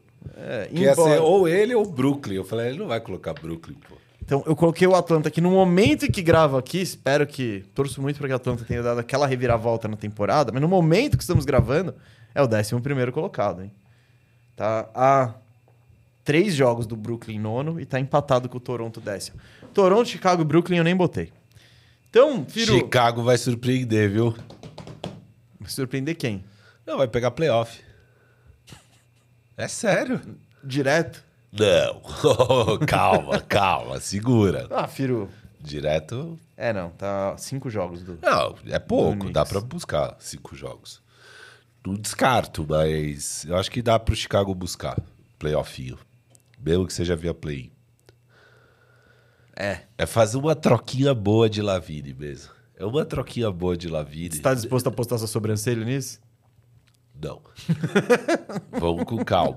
Mas, Não, tô querendo sentir o confiômetro. mas uma boa troquinha. Não precisa ser um home run, não precisa ser tipo, nossa, até porque não vai ser. A troca do Lavine não vai ser irada, assim. Vai fazer uma troca boa.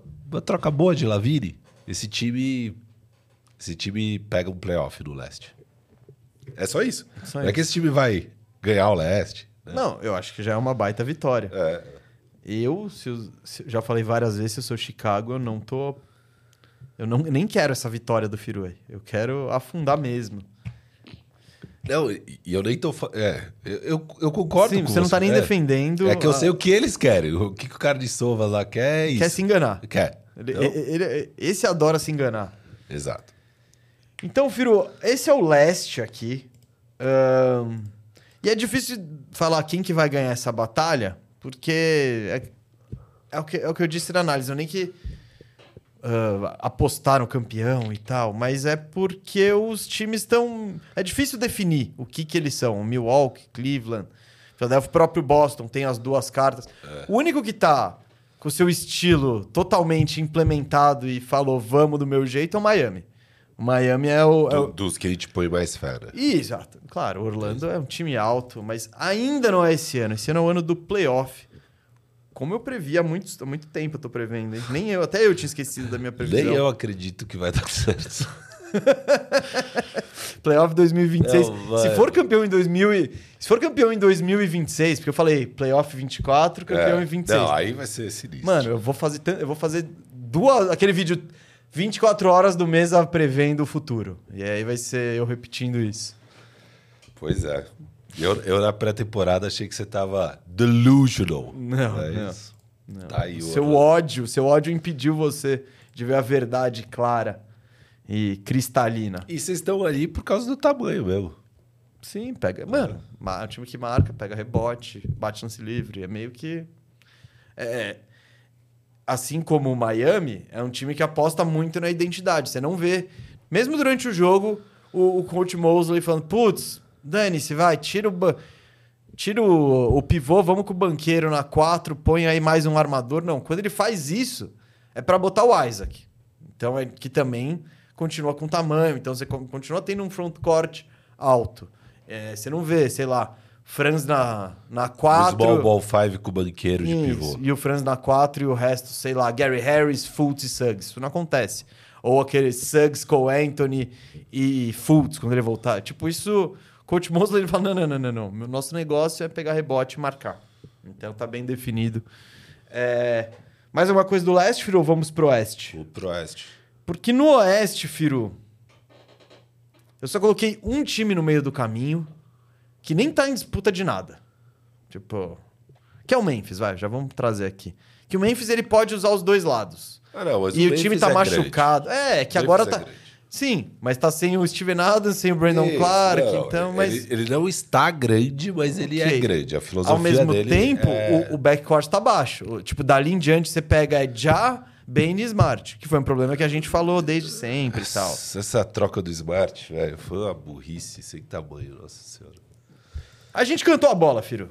Te cantou. Falei que vocês iam estar melhor com Tyus Jones e, e Dylan Brooks do que Marcos Smart. Nesse exato momento, sim. Até Claro. tá sem o Marcos Smart. Nesse exato Pois é. momento. não, e o Dylan Brooks meteu o game winner neles. Você viu? Vi, ele falou que todo jogo contra Memphis importa pra ele. Irado. Tá certo ele. Mas então, tá. Memphis, então, é um time. Então, vem aqui pros altos aqui, Memphis, vem pra cá, porque quando você tiver saudável, Isso, isso. você é um time grande. E de fato, eles gostam de jogar com alguém do lado do Jaren Jackson lá. Seja o Brandon Clark, seja o Steven Adams, pra pegar os rebotes que ele não pega. Daí, Firo, ó, fica sem dúvidas aqui. Altos. O líder neste momento do Oeste, o Minnesota. Altaço. Altaço e a aposta. Esse é o mais claro de tu. É o cara que. é- Não, o Tim Connolly chegou lá, ele que montou o Denver, que é alto. Ele chegou em Minnesota e falou: então, galera, vamos ficar bem alto aqui. Não vou ficar, bem- vou ficar gigantesco. É, Dane-se, é Gobert e, e Towns e, pô, tem o Nas Reed no elenco, é o McDaniel, você tem o Kyle Anderson, tem muito cara, muito cara grande e eles apostaram nisso. Vamos ver se vai dar certo. Ele também, se isso der certo, o Tim Conley, ele vai, vai xingar muita gente depois no Uh, Twitter. Vai, meu. Ele vai pegar a listinha dele, ei, Não. Firu, pi, Todo ô mundo. mesa, pi, Não vai sobrar um. não sobra um. Ninguém. Ah, deve ter aquele, aquele repórter local de Minnesota. Ah, isso vai. Tem, tem, sempre tem. Mano, a a reportagem local. eu Toda, mesmo a torcida do Wolves, velho, tava tipo, puta que cagada. que a gente fez. Enfim, é, vamos ver se vai dar certo isso, mas foi claramente a aposta do general manager. Ele chegou lá, o Tim Conley, ele falou: Mano, eu quero o Gobert. É, Mas Gobert e tal, não, é tamanho, vamos pra cima, é isso que vai dar certo. Tamanho, defesa, proteção de A ar. gente vai precisar, a gente vai precisar enfrentar meu ex-time Isso, então vai vamos. precisar de tamanho. Então, o Minnesota é, é- é muito evidente. Acho que não tem time mais claro apostando no tamanho do que o Minnesota Timberwolves. Denver Nuggets. Pô, com certeza, né? O Jokic, Aaron Gordon e Michael Porter Jr. é, uma, é um triozinho pesado de frontcourt. É, Lakers, sem dúvida. Um time, o Anthony Davis até até pela fase que ele tá na carreira, ele, ele impõe esse estilo e esse tamanho. Que ele também não é mais aquele cara que antes ele corria pra caramba, né? Agora é, mano, já tô mais, mais lá dentro. Pelicaço é alto. Pode ser baixo? Pode, mas. Não, é alto, é alto. Então, é que eles, eles podem botar quaisquer times que eles quiserem no mundo. Mas. Você pode botar Alvarado, CJ McCollum, Herb, lá. Mas Ingram, normalmente só tem o CJ de baixinho. quase. Sim, sim. E- Ou só o Alvarado, mas enfim. Eu acho também. Eu acho. E em geral eles gostam. de- Eles querem o que eles querem é jogar com o Valanciunas, com o Ingram e com o Zion. E com o dois, Trey Murphy. e dois com... normalmente é ou o Herb ou é o o Trey. Ou é, o Trey. que tá, voltou agora. E eles podem botar o time gigante. Você tira o CJ McCollum e Trey, arruma. Herb. O, Her- o Herb tava armando muito o time, tipo armando, cruzando a bola, tal, mas do pro meio da quadra. Trey, Herb, Ingram, Zion e Vala. É, olha, olha o tamanho desse time. É, o seu cara é. mais baixo tem dois metros. Então, é. então o, o ele tem todas as ferramentas. Eles podem botar um time baixo mesmo com esses caras. Só que eu acho que, até pelos melhores jogadores e pela questão Zion, você precisa de um pivô pra jogar com o Zion e com É. Ingram. Então, eles não têm outra alternativa. Não dá pra botar. Que, ó, na real, eu acho que esse é o sonho de todo mundo que o Zion consiga ser um pivô, jogar um small ball five ali pra espaçar bonito a quadra. Só que ele defensivamente não tem a menor condição hoje em dia. Então, o, o Pelicasso ele é obrigado a ser um time alto, porque tem que botar alguém lá junto com o Zion. Ahn, e esses são meus times altos. E agora o Memphis, Firu. Então, eu acho que esses são, são claramente equipes altas que apostaram no tamanho, apostaram em tudo isso que a gente está falando. E tem o outro lado, isso que é muito louco, tem o duelo de, de, de escolas, que são os baixos. E no Oeste, os times baixos, eles são baixos mesmo por opção e, e vão tentar se dá bem nisso, que são o OKC, time baixinho, só tem o Chet Holmgren, que ainda assim é um grande meio magrelo, né? Não é, não é o não é aquele pesadaço estilo Jokic, estilo Embiid, estilo, sei lá, Valanciunas, Vult, etc e tal. Então eu ponho Tamanho só pra cima. é, exato. Pro lado ali não tem muito. Dallas, time, outro time minúsculo, que. É, Ah, tem. Você tem o Lively, aí, aí o. é meu Grant Williams Grant é baixo Wi- pra é, posição. não tenho nem dois Kyrie metros. é baixo pra posição. Todo mundo. O- O Luca é alto, né? só o Luca. Mas aí você põe o Josh Green, também não é um 3 gigante. Ninguém é, é baixo esse time. Sacramento. Time, pô, Sim, sim. É modelinho Warriors. Modelinho Warriors, é. É um pivô. É, os quatro os móveis que passam a quadra, chutam.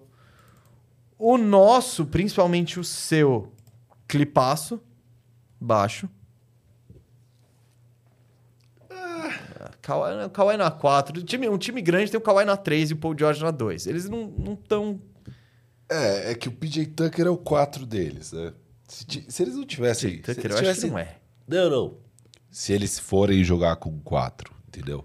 É. Quem sobrou lá é o PJ Tucker. É, então eles até nem tem mais muita opção. Se eles de- tivessem o Covington ainda, sabe? No- se Zubat. tivesse- Então, é. Zubat, Covington, É Cal. porque, o, na real, é meio que o Paul George vai ser 2 ou 3. Dois. É. Não, não. Não, isso. Num cenário, o, que vai, vai determinar. Porque, é, se você colocar um 4, desce o Kawhi uma, desce o Paul George uma. E o Harden seu time é alto ficou. posição Isso, o time ficou alto. Isso. Mas eu acho que nem é a deles. A deles é Não. botar o Norman Powell ali. É, vai ser com o. Terrence Mann e Norman Powell. É Harden e daí ou Norman ou Terrence, os dois, e o Zubat. E o próprio Zubat naquele pivô que impõe o tamanho dele e tal. Então, baixo clipaço. Phoenix Suns, baixo. Outro time, eles nem tem tamanho pra colocar. Então, Ah, Nurcão, KD. tá Bates Diop, Eric Gordon, Okogie. Não, não é um time que vai... Grayson so- Allen. É, o Grayson Allen é o quarto titular, mas... É, não é um time que vai sobressair pelo tamanho. Não. Então. Só ver. Está tocando o telefone. Deve ser telemarketing. O... Então, Phoenix é um time baixo e Golden State, e Golden State Warriors mais um time baixo também. É, Eles, eles não viraram a chavinha, eles vão até o fim se precisar assim. Então, Firu, enquanto no leste a gente, eu pelo menos fiquei no meio do caminho com Milwaukee, Philadelphia e Cleveland, no oeste deu para separar cada um no seu balaio com cinco times altos, Minnesota, Denver, Lakers, Pelicasso e Memphis, e cinco times baixos, OKC, Dallas, Sacramento, aliás, seis times baixos. Clippers, Phoenix e Golden State Warriors. O que, que isso significa? Não sei. A gente vai descobrir aí, mas É, eu no, acho. oeste, no Oeste eu tô bem mais alto nos times altos. Bem mais. Só o Clippers aí dos baixos que eu, eu gosto. Até porque eu não acho eles tão baixos, na real. Não é, não é baixo igual os outros, vai. Eles podem ter um line-up alto. Cara, o que eu acho é que no, De- é que no, no Oeste, o Denver é o favoritaço. Né? Então. Favorito. Ah, favoritinho? Não, favorito. Ah, é o- tá bom. É o favorito pra todo mundo pra ser o campeão novamente. Então eles meio que. Não sei se ditam o padrão tal. Ah, então, se você disser que os altos têm vantagem aí, eu boto fé no Denver. Mas você põe. Daí em diante, eu já acho que o balaio fica meio misturado. Eu não. Você já comprou o Minnesota como candidato ao título? Eu acho que o Minnesota disputa o Oeste pra valer. Eu acho que disputa, mas. É, Eu, eu, eu vou me surpreender se o Anthony Edwards já estiver pronto pra essa tarefa, sabe? De ganhar um título de NBA tão cedo. E, e, e eu acho que eles só vão ser campeões quando o Anthony Edwards estiver pronto. Ah, bom, Então, é. Estamos é- de acordo. É, então eu acho que esse ano. Eu, eu, eu ainda tô com o meu take de temporada de off-season ali, de início de temporada. Que a gente falou, né? Que o Minnesota era um bom time de temporada regular. Claro, nenhum de nós previu Minnesota líder Isso. do Oeste. Nem sei se está líder hoje, tá? Mas quando estamos gravando esse programa, sim. Mas então, eu ainda continuo com a mesma preocupação pro playoff. Pra quando chegar ah, as horas mais decisivas, como que vai ser esse encaixe ali. Porque na temporada regular é mais fácil você ir acumulando vitórias pelo tamanho, único e exclusivamente. Não tô dizendo que só isso que o Minnesota tem. Mas, tipo, o tamanho te dá mais vitórias. Tipo, você, você toda noite você tem a vantagem de rebotes, você, sei lá, bater mais lance livre.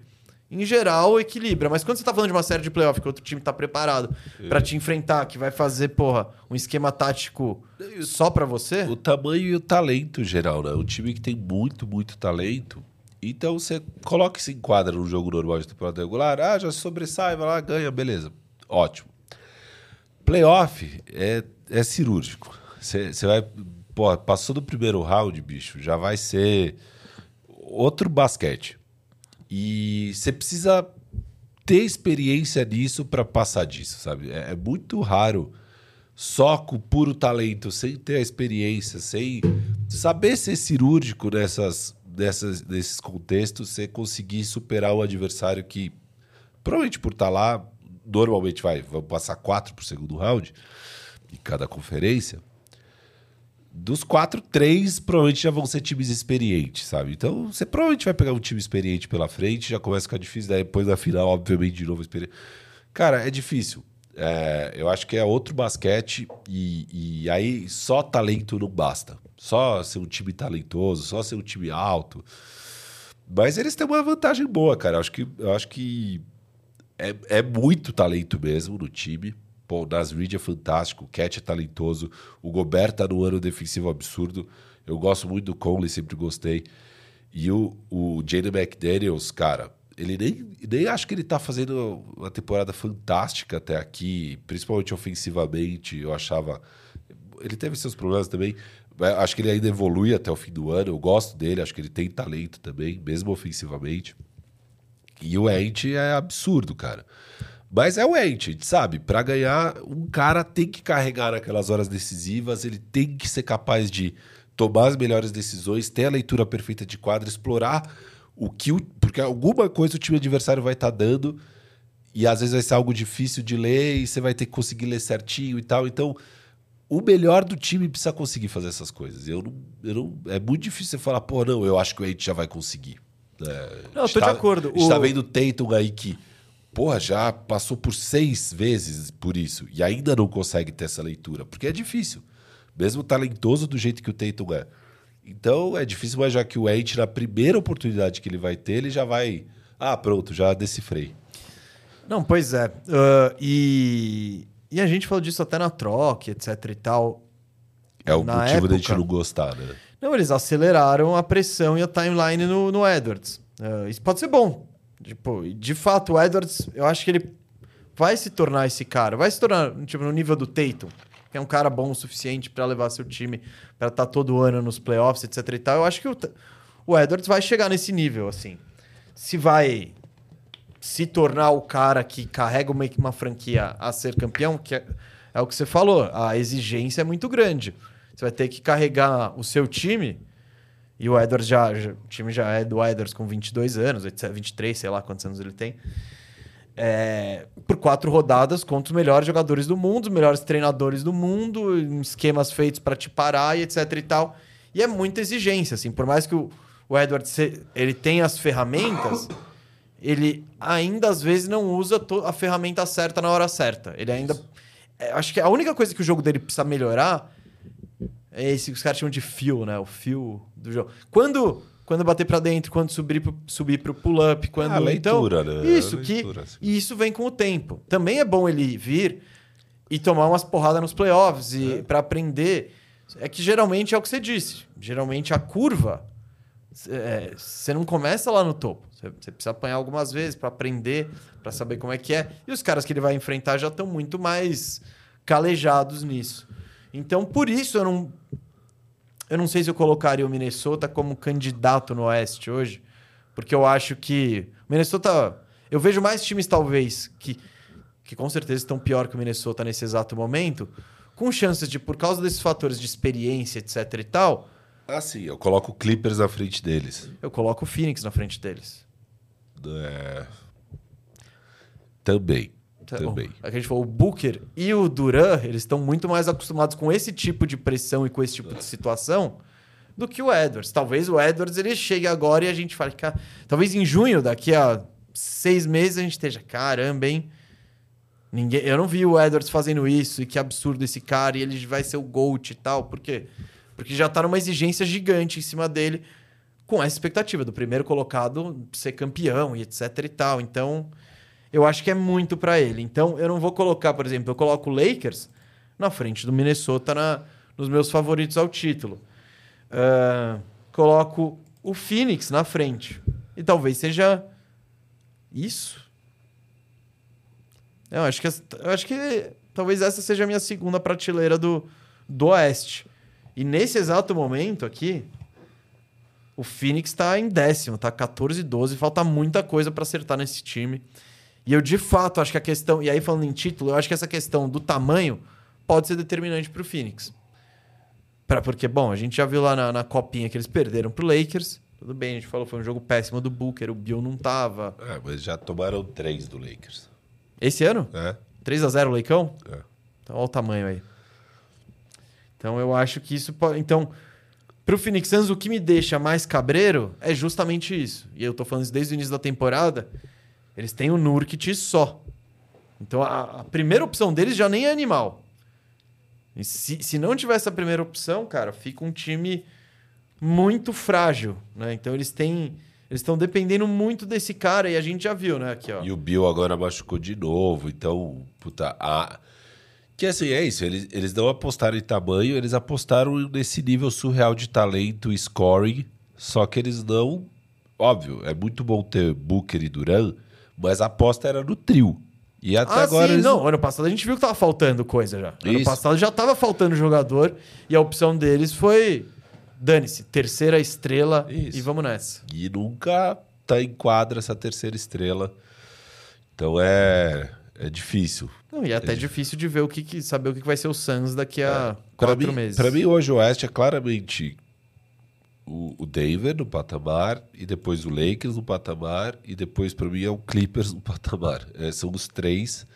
E aí depois eu coloco Suns, Wolves, OKC, meio no mesmo patamar esses três. Suns, Wolves ou OKC. É, o Cl- Clippers, cara.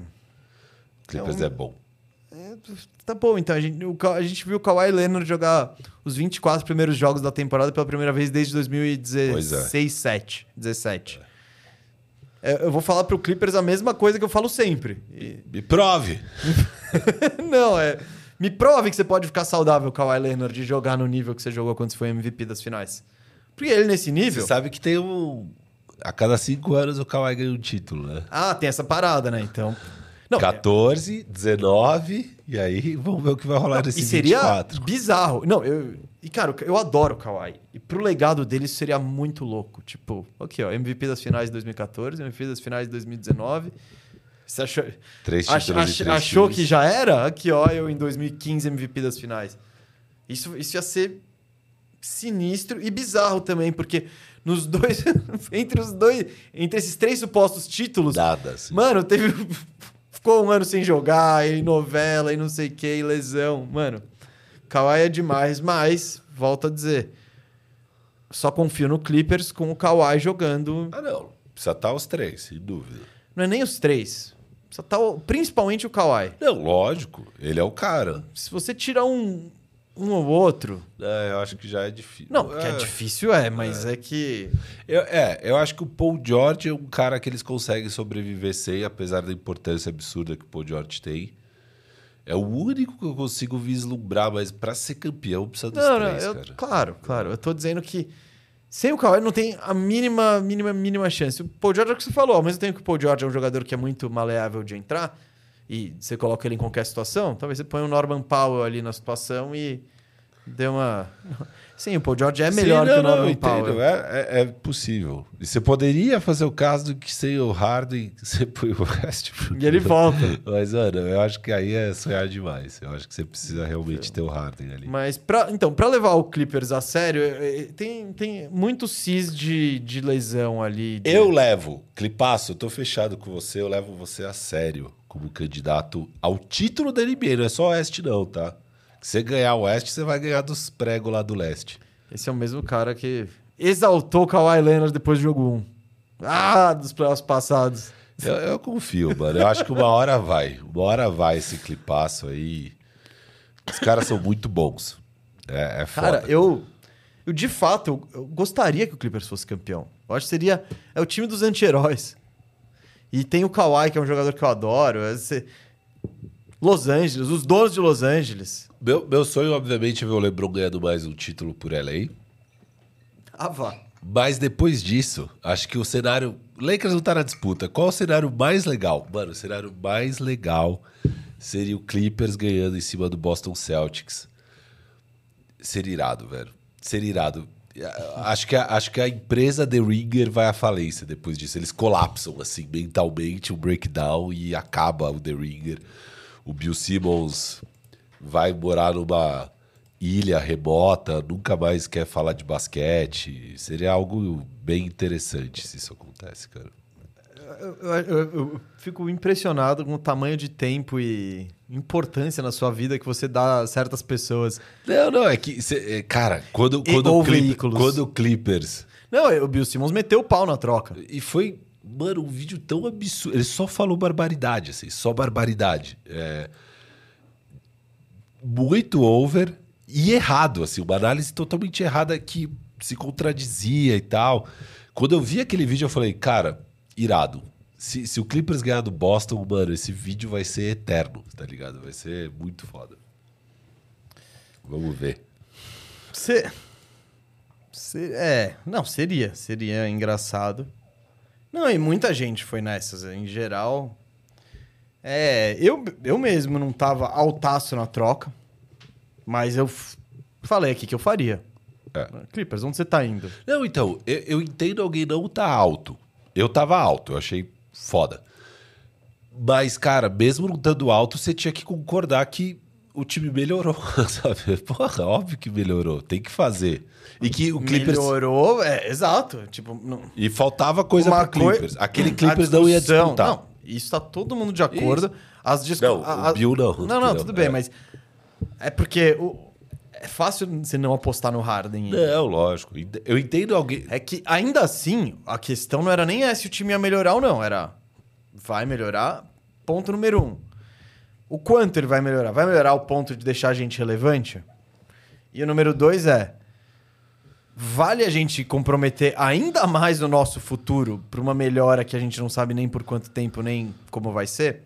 Eu acho que as principais questões aí são, e- eram essas, mas que ia melhorar? Sim, eu até defendi, eu falei, Clippers, foda-se. Ah, Monta aí sua super banda e vamos ver o que acontece. Mas, de fato, seria, seria um, um destino divertido pra temporada. é. Não, é, e isso eu falei na hora, é o time dos, dos odiados. É, é, pô, Harden, Westbrook, Paul George e Kawhi. Kawhi é a super estrela menos carismática da história que... Pro meu lado, eu acho isso muito carisma. Eu gosto. Pô, eu vi uma entrevista pós-jogo do Kawhi, sei lá que jogo que era. Velho, o tom, ele não mudou o tom. Ele deve ter usado umas oito palavras na- nas duas respostas juntas e tudo no mesmo tom. A gente ganhou o jogo, foi muito bom isso aqui, foi muito legal. Então, tipo, mano, é muito da hora isso. Eu gosto desses desse anti anti-ídolo. O Kawhi é o mais anti-ídolo possível. Mas vamos ver, filho, vamos ver. Eu, eu não sei se eu coloco o clipaço nesse patamar. Vou esperar. V- vamos dar uns, uns meses aí. Eu quero ver o trade deadline. Depois do trade deadline, quantos Mano. jogos eles vão ter jogado? Todo mundo. É, não, mas tá. Vamos- Falando de trade deadline, mesa. Olha, você já puxou aí um. Não, é que a gente fez o programa, né, na semana. Bom, Re- duas retrasado. semanas atrás pra galera, mas pra gente foi há pouco tempo. Eu fiquei com isso na cabeça e tal, eu fiquei pensando. E, mano. Não, não, não- dá vontade que o KC deu um all-in nessa temporada já? Pô, demais. All-in. Assim, ó, pega, cara. Pegar o OG e o Larry Marketing. E eles conseguem. Não, consegue. E ainda sobra. E, não, e isso ainda fica com o Dort de sexto homem, Keyson Wallace, isso ainda fica com seus caras, com, com o elenco, sabe? Isso ainda fica com Dort, Keyson Wallace, ah, e o Gazaya Joe, sei lá. Cara, eu juro, eu, eu acho que o time de Shea, Jalen Williams ou de Lowry e Chet seria muito bom dos dois lados da quadra. Porque só, o- só o Lowry seria um defensor um pouco abaixo. Mas ao mesmo tempo ele tem tamanho, ele pega O rebote. time teria muito tamanho em todas as posições. Todas as posições teria tamanho. Pô, o é armador alto. O o Jalen da 2 tá ótimo. Ou de tá de acordo com a posição. Lowry alto pra posição. O Chet é gigante pra posição. Ele não é gigante pra posição. Tá, é, ele não ele é. é comprido pra. Não, não, mas mesma altura, ele tem 2,13. Ele não é o Embanyama. Ah, tá, tá. Ele- tá. ele Mas não- com a envergadura ele fica Sim, gigante. sim, sim. Não, ele é, ele é bem comprido. Ele é bem comprido, mas ele não, E, não e, é o, mano, o Boban. E é um time muito bom na defesa e no ataque, cara. E, e, e eles ainda teriam flexibilidade futuras e tal, sabe? Eu, eu, eu, eu tô sentindo que, mano, é a hora do OKC dar um all-in. E vambora. Cara, eu, eu tô de acordo. Eu só não sei se. Mas eu não, eu não acho que é fazer o all-in pelo all-in. Essas duas peças eu gosto muito. Essas duas. Essas não. duas peças eu gosto muito. Não, vamos ver se eles vão estar disponíveis, se não vão, etc e tal. Eu não acho que é a hora de fazer loucura ainda, mas é a hora de estar de olho no mercado. De olho- Vendo como o OKC opera, eu fico um pouco nas dúvidas, porque no momento que a gente está gravando agora, o OKC está em segundo. É... tipo, Sim, é um time a ser levado a sério. Então as motivações para melhorar estão aí. Só que, ao mesmo tempo, eles sempre deram uma segurada e fizeram a movimentação depois. Então eu vejo a possibilidade deles falarem: caramba, tá foda esse time. Vamos jogar um playoff e depois a gente mexe no off-season. Mas eu tô de acordo com você. Eu quero, quero acelerar. Já, já tá um tempinho assim. E eu acho, como disse no programa da semana retrasada, o Markkanen é a peça perfeita.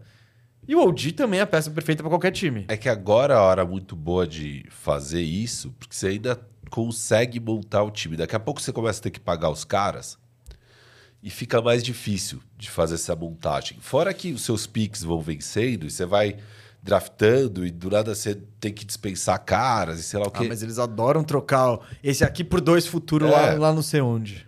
Exato, o Sam Prest sabe navegar essas coisas, mas eu sinto que agora é uma hora muito boa com o Shea já bem madurinho, jogando tudo que tá jogando, o Jalen Williams, pô, já no segundo ano, um jogador tão bom quanto ele é. Cara, você traz esses dois caras um pouquinho mais veteranos ali. E, e óbvio, você não, provavelmente não seria campeão ainda agora, mas você já monta um time realmente muito competitivo pra, eu faria isso, eu faria isso. Eu, Não, eu, queria- gosto muito desses dois alvos. E- Porque e- eles ainda teriam mesa. Pra fazer essas duas trocas, eles vão gastar talvez metade dos first rounds que eles têm. Eles ainda teriam metade. sabe? Eles ainda teriam mais first round que quase qualquer time, mesmo depois de fazer essas duas trocas. Então, assim, vambora, mano. Faz. Não, eu, eu, eu tô de acordo. Eu adoraria ver esse time. Esse time seria muito legal de assistir. Essa é a, a questão. E faz todo sentido. Tipo, ele faz muito sentido essa, essa montagem. E, cara, de fato, teria que ser bem levado a sério. Porque o Shea, eu acho que o Shea é essa estrela que pode, na situação certa ali, levar um time a uma final de NBA, uma final de conferência. Claro, vai ser a primeira vez que ele vai ser colocado nessa situação, mas eu acho que ele tem esse potencial e esse talento de construir o time em volta desse cara. É isso que eu quero saber. Eu não quero saber, beleza, vou fazer essas duas movimentações, preciso ser campeão esse ano? Não. Mas você- eu acho que o cara a se montar a equipe em volta tá lá. Então, já vamos acelerar a montagem, tentar achar, tentar botar esse cara em situação para ser campeão. E, putz, eu gosto muito, mano. Eu gosto muito. E ficaria, cara, grande e pequeno esse time ali. Porque ele é grande, mas ele ao mesmo tempo ele é móvel, ele chuta, ele, ele tem o melhor dos dois mundos. Tem o OG, que é- tem, você tem o seu marcador ali de perímetro. Você tem os três marcadores de perímetro. Porque Então, o, o Shea é bom e o Jalen Williams também é bom na defesa. Exato. Cara, E com o, com o chat protegido do ar, mano, ia ser absurdo. Esse time ia ser, tipo, é, top 5 defesa e ataque. Assim, com cer- talvez top 3 defesa e ataque, sabe? Seria um time É, absurdo. Não, não, o ataque. O ataque seria imparável, assim. Não imparável, mas. O ataque é top 3, a defesa. Eu não sei, muitos jovens ainda, mas que é top 10, beleza. É. Da hora, Firu. Você tá com essa, essa Tô pulga quase. atrás da sua orelha aí? Então, eu acho que eles tinham que ir com tudo, cara. O pessoal reclamou, Firu, É. que a gente não fez troca de Golden State. Se você é o Golden State... E teve gente que comentou do, do Markkanen. Você iria atrás do Markkanen se você é o Golden State? Lógico, vai Tipo- atrás. Mas é que eu acho que o Warriors não tem mais o melhor pacote. Um dia o Warriors já teve, né? Um dia o Warriors já teve aquele pacote que a gente fala, putz, o Warriors mete, ele ganha de qualquer um. Agora não. Assim, Não, mas ele- ao mesmo tempo eles podem entrar sério na busca. Não, tipo, sério. Ok, se tem o melhor pacote, tem, mas a gente não sabe se eles Exato. vão dar um all-in agora. O, cara, o Warriors, se entrar com os dois firsts deles e, os, e a molecada, é um bom pacote. Você acha que eles deveriam estar nessa corrida? Você- eu iria atrás ou de Larry ou de. Óbvio, prioridade Larry, aí você vai ter que dar tudo que você tem. Ou um Zé Clavini mais baratinho, outra ideia e tal, mas eu, aquela troca que eu falei de Zé Clavini, eu acho que melhora bem o Warriors. Então, É, eu não. Ainda mais, ó, depois deste programa aqui, o veredito é que não. depois de que programa? Este agora que fizemos. Tamanho. O Lavi não vai ajudar em nada isso. Não, mas tudo bem. Ele é, ele é mais do que o Warriors gosta de fazer, só que ele faz de um jeito elite também, arremessar e tal. Então, É, eu acho que o problema principal desse time é tamanho. Simples, simples assim. E o Marca nem ajuda nessa. Na, na- ah, não, lógico. dois lados da quadra, mas eu preferia ver ele no OKC. Chega de. Chega não. Eu também queria ver. Eu gostaria Ah, eu quero ver ele de novo também. ou que se o Miami, o Larry. Ou pode ser, pode ser. Miami. A Golden State é legal também. É. Porque é legal ter o Golden State relevante também. E do jeito que tá caminhando aí, não tá, não tá bacana. Espero que quando eu esteja falando isso, os caras em casa estejam falando: "Você- é um idiota, velho. A gente tá em Acabamos sexto. de ganhar quatro É, seguidas, em ganhamos o. Natal. É, pô, surramos não sei quem no Natal. Você sabe de cabeça? É, não. Qual que é o jogo de Natal? Deixa eu ver aqui. Mas nesse exato momento, o Warriors tá em décimo primeiro, dois jogos atrás do Phoenix, que é o décimo. Então. Não tá fácil, hein? É. Beleza. Beleza? Eu fiz uma cateozinha aqui, Gustavo Mesa. Vamos. Calma aí, calma aí. calma calma aí, calma aí. Então vamos botar, diretor, por favor, põe na tela ali a arte da KTO, porque a KTO é, oferece este programa e a a KTO também é o, é o veículo, é o site que mais apoia a mídia independente, como nós. Então, se você faz sua braba em outros lugares, vem fazer na KTO conosco e não esqueça do cupom TOCO no primeiro cadastro. Firo, o que, que você fez aí? Eu fiz várias apostas de longo prazo. Obviamente não vai dar para fazer dos jogos, porque já vão ter acontecido os jogos. Então, entrei na KTO, fui lá em basquete, Estados Unidos, longo prazo, NBA, e peguei algumas apostas de futuro, né? De campeão, campeão de conferência e tal. Gastei uns 120 reais em várias apostas, tá? Você pode brincar depois. em e 10 fazer minutos antes do jogo, do, do programa aqui. Gastei, cara, gastei. Caramba, o cara. Gastei não, investi, né? Investi em alto retorno. Alto retorno. Eu vou pegar as minhas preferidas, tá? Das que eu fiz. Mas, Manda. É, tô abrindo aqui, tô abrindo. No, no computador seria mais rápido, tá? Mas calma aí. Aqui Meu celularzinho. Meu celularzinho. Alô, você que tem uma, uma marca aí de celulares. Não, vou, Ah. não vou dizer os nomes, É. mas se você quiser anunciar aqui, dar, patrocinar o Firu, Alô, João Motorolo. Aqui, ó. Seu Juan Lee Samsung. Ó, essa, essa eu coloquei vintão. Sabe quando eu coloco vintão é porque eu gostei Que bastante. vai direto pro, pro bolso da, da KTO. Vintão no cara que vai ganhar Most Improved Player e as casas de aposta ainda não Não se- sabem. não se ligaram tanto porque tem vários caras ali com pagando cinco vezes, né? Os tar- os Maxi da vida, esses eu entrei caras. nesse barco pagando 9, então eu tô. Exato, mas quem vai ganhar é esse cara que tá pagando 16 vezes mesa. Hum, Kobe White, tá? Kobe White é, é impossível o Kobe White não ganhar se ele continuar jogando o que está jogando. O que é possível é ele não continuar jogando o que está jogando. Isso é possível. Podemos estar diante de um fenômeno Link Sanity de um mês, pode ser. Mas se o Kobe White continuar jogando o que está jogando, aí é o clássico caso do Most Improved, que não é contexto, não é situação, não é que o cara já fazia isso, só que agora tá. Mas, não. Ele, ele tá. É, as, praticamente as mesmas condições e ele tá jogando um basquete surreal. Surreal que o Kobe White tá jogando. É, Eu acho irado que você tá falando isso dia 18 de dezembro. E dia 28 pode. Ah, não. Eu tô falando. po- Podemos estar diante do fenômeno em série. Não, então, às vezes esse fenômeno já até acabou e você. Exato. Então, Cuidado. cuidado. Mas, quando eu tô falando, tá 16 vezes. Talvez quando você ouvir, já tá 5 vezes, 7 vezes. Talvez. Vamos ver. Vai lá ver. O que o Firu tá querendo dizer é vai lá ver. E essa aqui não é tão legal. Ó, mesa.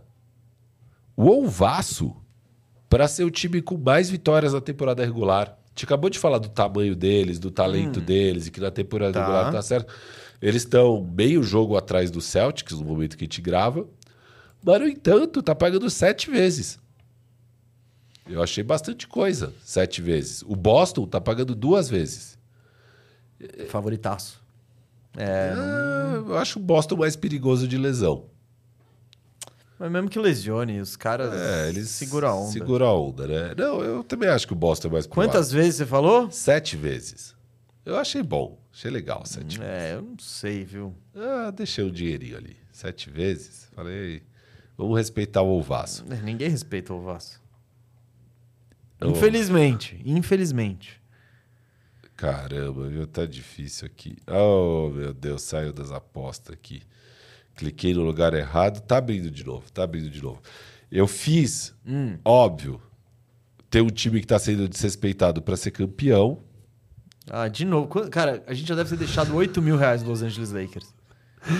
Tá pagando 17 vezes, gente. 17 vezes pro Lakers ser campeão. Deixei 10 reais lá. Óbvio, mais 10. A gente vai deixando. Enquanto as odds estiverem Isso aí a boas. KTO já até embolsou, não é nem que tá, tá guardado ali. Ela já embolsou. E o clipaço tá uma sacanagem de novo, tá 18 vezes, deixei lá. Enquanto a Catel não aprender, meu amigo, enquanto ela não Enquanto aprender... a KTO não aprender, ela vai continuar tomando o dinheiro do Firu. Exatamente. Então, ó, deixei lá. Deixei lá nesses dois. Deixa eu ver o que mais, mesa. Fiz baitas apostas. Miami Heat. Miami Heat. Pra levar o leste 16 vezes. Esse eu deixei vintão. Vintão. Que tá muito boa essa odd. Eu prefiro essa do que o Lakers campeão aí que você botou. E o OKC pra levar o oeste, mesa. O Oeste, É. 30 vezes. 17. Eu gostei. Eu deixei 10. Pra sair do Oeste, É. não pra ter a melhor campanha, Não, não. Pra ganhar o Oeste. O Olvaço tá 12 vezes. Também deixei 10. Ah, vamos aí, vai. caramba, que perigo é o Firu com essa KTO logo antes de entrar no ar. É, aqui, ó. Queimou um monte. Deixei, deixei Pronto. os dinheiros. Eu quero, então, eu vou te derrubar aqui, ó. Vai lá, derruba. Vou te derrubar porque eu só quero ver uma. Eu tenho uma só.